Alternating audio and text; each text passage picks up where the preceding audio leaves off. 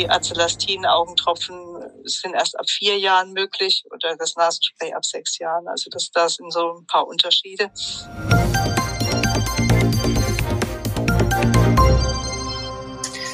Hallo und herzlich willkommen zum PTA-Funk, dem Podcast von das PTA-Magazin. Mein Name ist Julia Pflegel und ich bin die Chefredakteurin des Magazins. In unserer aktuellen Episode unterhalte ich mich mit PTA Eva Bahn über das Thema Allergie. Die Pollen fliegen wieder oder fliegen schon seit Ende Januar und die Heuschnupfengeplagten stürmen die Apotheken. Was sie wann wem empfehlen können und sehr viel mehr, das hören Sie jetzt in unserem Podcast. Die Qualität ist nicht ganz so gut wie sonst, das bitten wir zu entschuldigen, denn wir hatten ein paar technische Probleme. Viel Spaß beim Zuhören. Hallo, Frau Bahn, ich freue mich, dass Sie Zeit für mich haben. Hallo, Frau Pflegel, ich freue mich auch, danke. Oder besser, Sie haben ja nicht Zeit für mich, sondern Sie haben Zeit für unsere Hörerinnen und Hörer beim PTA-Funk. Wir wollen heute über das Thema Allergie sprechen. Ja. Ähm, die Pollen, also heute ist der 18.2. und ein Sturm fegt über Deutschland hinweg. Da sind wahrscheinlich etwas weniger Pollen in der Luft. Aber grundsätzlich haben wir schon im Anfang März, äh, ich glaube, oder Ende Februar, Anfang März geht's ja schon voll los mit der Pollensaison. Ja, also wir merken das auch jetzt schon in der Apotheke. Also es fing sogar schon vor ein, zwei Wochen fing es an, dass die ersten Pollenallergiker wirklich vorstellig geworden sind. Es ist halt auch immer früher. Also noch vor ein paar Jahren erinnere ich mich, dass es tatsächlich immer äh, so, so März war, wenn die ersten Menschen gekommen sind, ja. um sich beraten zu lassen. Und inzwischen ist es tatsächlich schon teilweise sogar schon Januar. Ende Januar ist. schon. Das ist schon mhm. sehr erstaunlich. Genau. Ne? Ja. Mhm. So ein Pollenallergiker oder eine Allergikerin steht vor Ihnen in der Apotheke wie gehen Sie denn dann vor in der Beratung? Fragen Sie stufenweise die Symptome ab? Wie machen Sie das? Ähm, zunächst mal wie bei allen anderen Beratungssituationen sind diese ganzen W-Fragen immer zu beachten. Also zum Beispiel, wie lange die Beschwerden schon bestehen und welche Symptome vorliegen. Das ist immer so das Erste, was ich frage. Ähm, dann auch diese Selbstdiagnose mal hinterfragen. Nicht jeder, der jetzt reinkommt und sagt, ich habe einen Heuschnupfen, hat wirklich einen Heuschnupfen. Also man muss dann schon fragen, wann die Beschwerden genau auftreten. Ähm, weil wenn die jetzt nicht saisonal auftreten oder auch in geschlossenen Räumen da sind, dann kann das, können das auch andere Allergene sein. Also da muss das nicht zwangsweise jetzt auch ein Heuschnupfen sein. Dann frage ich natürlich, ob schon eine ärztliche Diagnose vorliegt. Also das ist ja so die Grundlage dann auch für die Selbstmedikation also zumindest äh, für, für eine sinnvolle Selbstmedikation, ja, weil die genau. Diagnosen sollten wir nicht stellen in ja. der Apotheke. Das ist also wirklich der, dem Arzt vorbehalten. Dementsprechend verweise ich auf jeden Fall dann, falls das eben noch nicht stattgefunden hat, an den Arzt. Ich kann zur Überbrückung bis den Termin dann da ist, äh, symptomatische Therapieoptionen auf jeden Fall anbieten. Also ich schicke jetzt die Patienten nicht weg, wenn sie Hilfe brauchen. Und ich mache das auch ganz klar, dass wir helfen wollen und auch direkt was zur Symptomlinderung bereitstellen können. Aber es ist trotzdem nötig, dass der Patient auf jeden Fall zu einem Arzt geht, der halt auch äh, am besten ein Allergologe auch ist. Dann ja, dann frage ich auf jeden Fall auch immer noch, ob der, mit was für Medikament in der Vergangenheit gute Erfahrungen gemacht wurden. Also speziell bei systemischen Antihistaminika ist ja diese Verträglichkeit individuell ganz unterschiedlich. Mhm. Und jeder Patient bevorzugt dann einen anderen Wirkstoff. Also wenn der eine mit einem Loratadin besser zurechtkommt als mit einem Cetirizin, dann, soll, dann kann man da auch gut dabei bleiben. Das ist immer so eine Sache und, mit der Eigendiagnose. Mhm. Entschuldigung, das ist immer so eine Sache mit ja. der Eigendiagnose. Ne? Da, das ist ja ohnehin, glaube ich, in der Apotheke eine der wichtigsten Fragen. Ne? Haben Sie das Auf jeden festgestellt oder ist das schon mal diagnostiziert worden? Mhm. Genau. Genau. Und dann frage ich natürlich auch, was äh, schon gegen die Beschwerden unternommen worden ist im Vorfeld. Manchmal ist es ja so, dass die Patienten einfach schon mal selbst angefangen haben, irgendwas einzunehmen oder äh, was auch immer, also sich lokal zu therapieren und so weiter. Wenn das einfach schon stattgefunden hat und nicht ausreichend war, dann kann man direkt von dort aus auf andere systemische Optionen zum Beispiel umsteigen beziehungsweise wenn die Leute kommen und haben schon sowohl äh, was äh, gesprüht, getropft oder eingenommen und wollen trotzdem weitere Hilfe haben, da können wir dann halt auch nicht mehr viel machen. Da müssen wir wirklich an Arzt weiterverweisen. Wir haben ja eine Reihe von gut wirksamen Antihistaminika in der Selbstmedikation zur topischen und oder zur oralen Anwendung. Wann mhm. bevorzugen Sie denn Topika und wann Oralia? Ähm, das kommt grundsätzlich auf die Beschwerden an, mit denen der Patient zu uns kommt. Also mit so leichteren Beschwerden, die jetzt im Alltag wenig beeinträchtigen, also so ein bisschen Schnupfen oder ein bisschen ähm, Augenjucken oder einfach was, was nur ab und zu mal auftritt. Da kann man gut ein lokales Antihistaminikum empfehlen. Da orientiert sich einfach die Darreichungsform an den vorherrschenden Symptomen. Da ist auf jeden Fall eher lokal als oral gefragt. Und wenn die Beschwerden stärker ausgeprägt sind, also so stark, dass sie jetzt wirklich beeinträchtigend sind im Alltag, wenn sie regelmäßig auftreten, zum Beispiel auch, dann ziehe ich die nasalen Glukokortikoide vor, vor der oralen Darreichung. Oral kommt immer dann zum Einsatz, wenn die Beschwerden an mehreren Organen bemerkbar sind oder allgemein noch eine Erschöpfung, Müdigkeit oder Schlafstörung dazukommt. Also ich würde ja als Allergiker immer wieder zu Ihnen gehen, weil ich da so schön stufenmäßig werde. ja, es, ist, ja? es ist tatsächlich das Einfachste, wenn man sich ähm, das, das einmal so vornimmt, ja. diese Abfragefolge, ja. weil dann macht man wenig Fehler. Ja, das stimmt. Man, man, man lässt wenig aus und vor allen Dingen, es kommt dann irgendwann auch in die Routine einfach rein, eins nach dem anderen abzufragen. Ja, so das, Dass man mh. sich wie so eine Reihenfolge einfach merkt. Mh. Das ist schon ganz sinnig. Ja, so das, aber auch das Vortasten von topisch über topisch Gluco zu oral, das finde ich gut. Die Topika, da wollen wir ganz kurz mal drüber sprechen. Welche gibt ja. es im OTC-Bereich und ja, wann ist welches Topikum empfehlenswert? Mhm. Also im tropischen Bereich gelten diese lokalen H1-Antihistaminika als äh, Mittel der ersten Wahl. Die gibt's als Nasenspray, als Augentropfen. Die lindern die Beschwerden innerhalb kürzester Zeit. Also da merkt man schon nach 15 Minuten eine Wirkung und die Wirkung dauert auch bis zu zwölf Stunden an. Die lokalen H1-Antihistaminika der ersten Wahl sind inzwischen Acetastin, Ketotifen oder Levocabastin. Die sind auch alle als Nasenspray und als Augentropfen zu haben, beziehungsweise als Nasenspray nur Acelastin und Levocabastin, alle drei aber als Augentropfen zu haben und äh, unterscheiden sich halt auch zum Beispiel von der Anwendung her jetzt, ähm, da geht's auch nach dem Alter. Also das Levocabastin kann ich schon ab einem Jahr zum Beispiel empfehlen, also auch schon für ganz kleine. Die Acelastin-Augentropfen sind erst ab vier Jahren möglich oder das Nasenspray ab sechs Jahren. Also das, das sind so ein paar Unterschiede. Bei Erwachsenen ist vor allen Dingen wichtig, dass man dran denkt, beim Levocabastin zu sagen, dass die Nasentropfen als Suspension vorliegen. Das heißt, dass man die vorher schütteln muss. Acelastin-Nasenspray zum Beispiel ein bisschen bitteren Nachgeschmack haben kann und dass das sinnig ist, dass man was nachtrinkt oder irgendwas Kleines dann danach isst, damit es nicht so unangenehm ist. Also meine Großmutter hat immer gesagt, Medizin muss bitter schmecken. Die Wirkstoffe, oder wie man, wie man bei uns so sagt, Bs muss Bs vertreiben. Bs muss Bs vertreiben. Das genau, nehmen wir dann gleich wieder als pfälzische, pfälzische quasi, genau. Sehr schön. Die Wirkstoffe, die sind auf jeden Fall dazu gedacht, dass man sie zweimal täglich anwendet. Beim Levocabastin kann man sogar hochgehen auf viermal täglich, wenn also der Bedarf dann auch da ist. Die Anzahl der Sprühstöße oder der Tropfen, das ist dann wieder vom jeweiligen Präparat abhängig, was man da Vorzug beraten möchte. Mhm. Grundsätzlich nur dran zu denken, dass das Acelastin in der Selbstmedikation nicht länger als sechs Wochen angewendet werden sollte und Augentropfen allgemein einfach nicht länger als sechs Wochen auch angewendet werden sollten. Mhm. Nasenspray ist, kann man also problemlos länger benutzen, üblicherweise. Von den Topika zu den Oralia, da gibt's ja auch ganz viel dazu zu sagen. Vielleicht ja. so mal in aller Kürze die älteren und die jüngeren Antihistaminika ja, was mhm. gibt's da zu beraten dazu? die Antihistaminika der ersten Generation, so nennt man die, sind zum Beispiel Diphenhydramin oder Doxylamin. Die hatten aber starke Nebenwirkungen, also da ist, wurde man sehr schnell müde, benommen. Es gab anticholinerge Effekte, also wie Mundtrockenheit zum Beispiel. Die werden eigentlich gar nicht mehr bei allergischer Rhinitis empfohlen, also so zumindest nicht als, als First-Line-Therapie wenn man jetzt wirklich stärkere Beschwerden hat und was oral einnehmen muss, empfehle ich dann immer diese systemischen H1-Histaminika der zweiten Generation.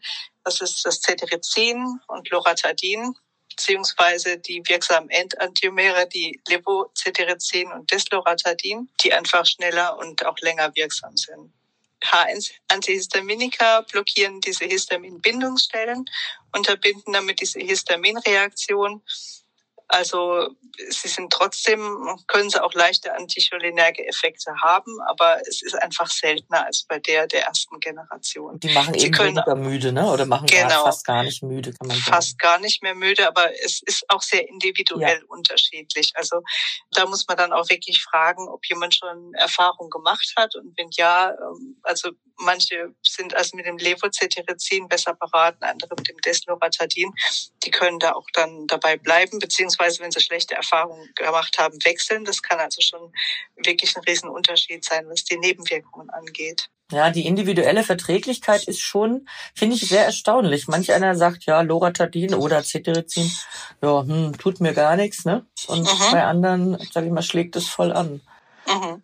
Ich empfehle es trotzdem. Also auch wenn es jetzt weniger müde macht, als sie der ersten Generation abends einzunehmen, ja. dann äh, fallen diese Nebenwirkungen dann gar nicht so auf, weil die ja meistens relativ schnell auftreten, also relativ kurz nach der Einnahme schon. Und deswegen, wenn man die vorm Schlafen gehen nimmt, dann merkt man das gar nicht. Das schläft sich weg. genau, sozusagen. Wenn man die natürlich, und vor allen Dingen, man hat dann auch morgens früh den, den höchsten Wirkspiegel und da fliegen ja wohl auch am meisten Pollen. Dementsprechend ist es auch aus dem Grund sinnvoll, die dann einfach abends zu nehmen. Und zwar am besten einmal am Tag, also einmal am Abend unzerkaut mit einem Glas Wasser oder irgendwas in der Art. Genau, und dann bitte ins Bett gehen. genau. Nebenwirkungen sind halt vor allen Dingen dann zu erwarten, wenn man noch einen Zytochrom-P-Inhibitor einnehmen muss. Denn die H1-Antihistaminika werden über das Zytochrom-P verstoffwechselt. Also bei Azol-Antimykotika oder wenn man jetzt Clarimycin, Claritromycin einnimmt, also Makrolide, oder in der HIV-Therapie steht, äh, da ja, würde ich das vielleicht erstmal noch mit dem Arzt abklären, ob das dann mhm. sinnig ist, die zwei zusammenzunehmen. Mhm. Loratadin allgemein gibt es eine Kontraindikation bei schweren Leberfunktionsstörungen und bei Cetirizin eher bei schweren Nierenfunktionsstörungen. Grundsätzlich kann natürlich auch die Reaktionszeit verkürzt also verlängert sein, das heißt mit dem Autofahren. Autofahren, naja, aufpassen, ja. Mhm. Aufpassen. Also es ist sinnig, man sagt es dazu. Natürlich, wenn man das so will, äh, könnte ja dann kein Allergiker mehr Auto fahren. Ja, also ja, es, ist, es ist meistens, es ist jetzt meistens, es fällt nicht so sehr ins Gewicht, aber man kann vielleicht darauf aufmerksam machen, dass es halt in Kombination mit Alkohol zum Beispiel keine so gute Idee ist. Gut, da ist Autofahren sowieso keine gute Idee, aber ich meine nur, das kann sich einfach gegenseitig noch verstärken. Dann haben wir die Glukokortikoide Mometason, Fluticason und Beclometason als Nasensprays mhm. in der Selbstmedikation verfügbar. Sie hatten ja schon kurz angerissen, wann Sie diese äh, Arzneistoffe empfehlen. Also sagen wir mhm. bei etwas stärkeren Beschwerden. Genau. Bei der Anwendung, glaube ich, gibt es da einiges zu beachten, was unbedingt im Beratungsgespräch mitgegeben werden muss.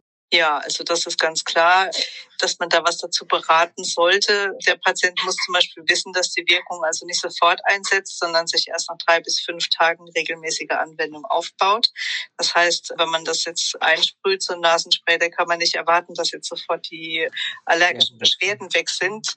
Dementsprechend empfehle ich dann die ersten Tage mit einem nasalen Antihistaminikum oder mit einem abschwellenden Nasenspray wenigstens zu überbrücken. Das kann man auch parallel sprühen, also zuerst das eine, dann das andere natürlich, also ein bisschen Abstand, aber es geht am gleichen Tag, damit der Patient halt gleichen Effekt hat, also die Nase frei ist, erstmal die ersten Tage und bevor dann einfach die Wirkung einsetzt von den Glukokortikoiden. Der Vorteil ist einfach, dass sie neben der symptomatischen Hilfe, die sie da bieten, auch das entzündliche Geschehen eindämmen.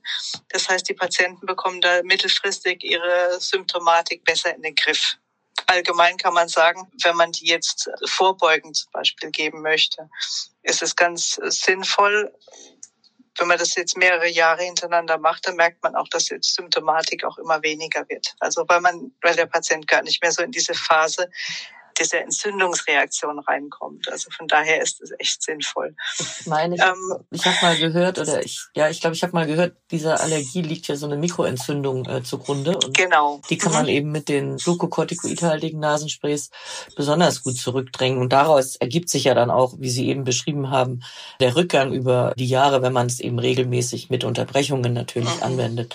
Genau. Diese Regelmäßigkeit ist eben auch was, was wichtig ist in der Beratung. Also so ein Gebrauch nach Bedarf hat einfach keinen Effekt. Das muss man einfach ja. wirklich so äh, regelmäßig machen, dass es dann auch wirklich was bringt. Der Sprühstoß sollte außerdem Richtung Augenwinkel gehen, nicht Richtung Nasenscheidewand, weil äh, diese nasalen Steroide die Nase austrocknen können auf Dauer auch und einfach auch dann gar nicht da ankommen, wo sie hin sollen. Deswegen empfehle ich immer den Patienten, mit der rechten Hand ins linke Nasenloch und mit der linken Hand ins rechte Nasenloch reinzusprühen, damit diese Sprührichtung stimmt. Und die Nasensprays muss man vorher schütteln, oder? Auf jeden Fall. Es ist eine Suspension, das heißt, der Wirkstoff setzt sich ab. Mhm. Wenn man da nicht vorher schüttelt, dann hat man natürlich wahrscheinlich am Anfang des Sprühens gar nicht mehr so wahnsinnig viel Wirkstoff drin und am Schluss hat man dann sämtliche Cortisone dabei. Das ist natürlich wenig sinnvoll. Also vorher einmal kurz aufschütteln. Ähm, aufgrund der fortgeschrittenen Zeit lasse ich jetzt mal eine vorbereitete Frage weg und komme gleich zu den Zusatztipps für Allergiker. Mhm, Was ja. können die machen zusätzlich zur Arzneimitteltherapie? Also äh, das A und O ist natürlich die Allergenvermeidung. Das ist ganz wichtig auch zu wissen, dass viele Allergiker, Pollenallergiker auf Dauer ein Asthma entwickeln können. Also es ist tatsächlich so, dass es einen Anteil von 30 bis 40 Prozent gibt, mhm. die dann später Asthma entwickeln. Das ist viel. Ja, es ist sehr viel, ja. Das ist halt auch in der Beratung wichtig, dass, dass einem das klar ist. Also wenn der Patient jetzt kommt und hat Symptome wie Reizhusten, Kurzatmigkeit oder Leistungsverlust, dann geht es dann schon in die Richtung. Dann sollte auf jeden Fall zum Arzt gehen. Und von daher, das ist so eine Sache, die mir da noch am Herzen liegt, das einfach dazu zu sagen, also dass man das vermeiden sollte. Grundsätzlich einfach diesen Kontakt mit dem Allergen kann man als hinbekommen, zum Beispiel indem man einen Pollenfilter ins Auto einbauen lässt im Moment sind die Masken ja eigentlich auch ganz ja, gut für draußen, genau. für die Allergiker. Es ist vielleicht auch nicht unbedingt eine Option, die nach dem 20.03. weiterhin draußen zu tragen, aber es fällt vielleicht weniger auf ja. als vor der Pandemie. Das fällt definitiv weniger auf. Was auf jeden Fall empfohlen werden kann, sind Nasenspülungen mit Salzlösungen. Also das, das funktioniert ganz gut, besonders dann eben am Abend oder wenn man von draußen reinkommt, vielleicht wenn man joggen gegangen ist oder, oder was auch immer, mhm. vielleicht draußen längere Spaziergänge gemacht hat und möglicherweise Pollen weiterhin in der Nase mit sich trägt, dann sollte man die ausspülen, dass sie einfach nicht so lange einwirken können. Duschen ist dann eben auch abendsinniger als morgens um eben die ganzen Pollen runterzuspülen von sich, bevor man ins Bett geht, um dann die Nacht über einfach oh, relativ haben, ja. pollenfrei mhm. zu sein, genau. Mhm. Auch das Haus lüften, am besten am frühen Morgen dann oder nach einem Regenschauer, weil dann weniger äh, Pollen fliegen. Und grundsätzlich, äh, was ich auch immer noch dazu empfehle, ist an die Haut zu denken. Also Pollenallergene können auch durch die Haut penetrieren. Also eine passende Hautpflege ist da auch ganz sinnig dazu zu empfehlen zu diesen medikamentösen Versorgung. Mhm. Das ist ja so ein bisschen, sind die Erkenntnisse der letzten Jahre mit der Haut, genau. da hat genau. man früher gar nicht dran gedacht, ne? Überhaupt nicht, und ja. Und zwischen, äh, bei manchen ja. Produkten steht es ja inzwischen sogar ja. schon drauf. So, jetzt sind ja. wir leider mhm. schon wieder am Ende und äh, sowas. Ja, sowas aber auch. Und für alle, die uns kennen, oder alle, die uns kennen, die wissen, was kommt, alle, die uns nicht kennen, dürfen gespannt sein. Worüber, liebe Frau Bahn, haben Sie sich in den letzten Wochen besonders aufgeregt? Positiv oder negativ? Ich würde gerne das Positive nehmen, aber das überlasse ich Ihnen. Positiv ist im Moment, dass wir gerade so ein kleines Gartengrundstück mm. Äh, übernommen haben oh. mit viel, viel Arbeit, aber es macht sehr viel Spaß. Ja. Negativ fand ich jetzt auf Apotheke bezogen auf jeden Fall diese Wechselei des genesenen Status von 90 ja, auf 180 Wahnsinn. Tage und ja. hin und her. Teilweise wusste keiner mehr, was gilt eigentlich. Dann waren die 90 Tage nur noch für die äh, Ungeimpften mhm. vorher und die 180 für die Geimpften. Dann ging es wieder die Rolle rückwärts. Also es war einfach anstrengend und es ist auch schwierig, den Menschen das irgendwie nahezubringen, muss ja, ich auch sagen. Also man, man selber versteht ja schon manchmal die Welt nicht mehr und auf einmal, äh, ja, oder dass sich dann auch die Bezeichnungen geändert hatten, auch von dieser Boosterimpfung. Wenn der Arzt was ausdruckt, da steht Booster drauf. Wenn wir es ausdrucken, dann steht es halt nicht mehr drauf. Ja. Und wie gesagt, das sind so Sachen, das, das kann man, das kann man gar nicht mehr begreiflich machen und das frisst Zeit und Nerven ja. und das war so das, was mich so die letzten ein, zwei Wochen eigentlich am meisten genervt hatte. Ja, das glaube ich, das glaube ich sofort. Wir haben jetzt für mhm. die Ausgabe drei, die geht heute Abend in den Druck. haben wir einen Artikel geschrieben zu den verschiedenen Impfstoffen und natürlich auch zu den Empfehlungen. Und vorgestern kommt die neue Empfehlung vom RKI, die neue Tabelle. Mhm. Genau. Das ist Toll. Stress pur. Genau. Das ist Stress Genau. pur. Ich meine, ist ja gut, dass es gekommen ist, aber das äh, war sozusagen, ja, das war Ja. Da hat negativ würde ich sagen, aber das ist schon dann, also auf dem, ich sag mal, auf der Zielgeraden dann nochmal alles anzufassen und dann alles richtig Mhm. zu machen, das ist wirklich, wirklich schwer. Ja, ich kenne das. Ich schreibe ja ebenfalls. Genau, genau. Und bei, bei unseren Wochenrückblicken, da habe ich jetzt auch schon zwei, dreimal immer wieder Sachen Mhm. äh, umstellen müssen, weil, weil ich gerade was dazu geschrieben Ja. hatte und plötzlich kommt wieder was Neues. Da denke ich, genau, das Ja. kann echt nicht wahr sein. Ja. Ja. vor allen Dingen, es ist nicht begründbar. Das ist das, was mich am meisten äh, nervt. Also ich kann, ich kann den, den Kunden, die da kommen und fragen, warum ist es so, kann ich echt gar keine sinnvolle Antwort Und das ist das eigentlich das Schlimmste, Mhm. Dass man die Leute Ja. dann so unbefriedigt zurücklassen muss. Ne? Das, das, Genau. Ja. Mhm. Gut, aber ich fand jetzt unseren Podcast sehr befriedigend. Das freut mich, trotz der technischen trotz der Schwierigkeiten. technischen Schwierigkeiten, genau. Dann sage ich mal bis zum nächsten Mal und ich wünsche Ihnen Ja, ein gerne. schönes Wochenende ohne Orkan oder mit wenig. äh, Ja, vielen so. Dank. Ich hoffe das. Also, mach es gut. Sie auch, Frau Pflegel. Dankeschön. Tschüss, Frau Bahn. Tschüss. Das war unsere aktuelle Episode vom PTA Funk, dem Podcast von das PTA Magazin. Danke, dass Sie zugehört haben. Wir freuen uns über Downloads, Likes und Kommentare. Auf Wiederhören bis zum nächsten Mal.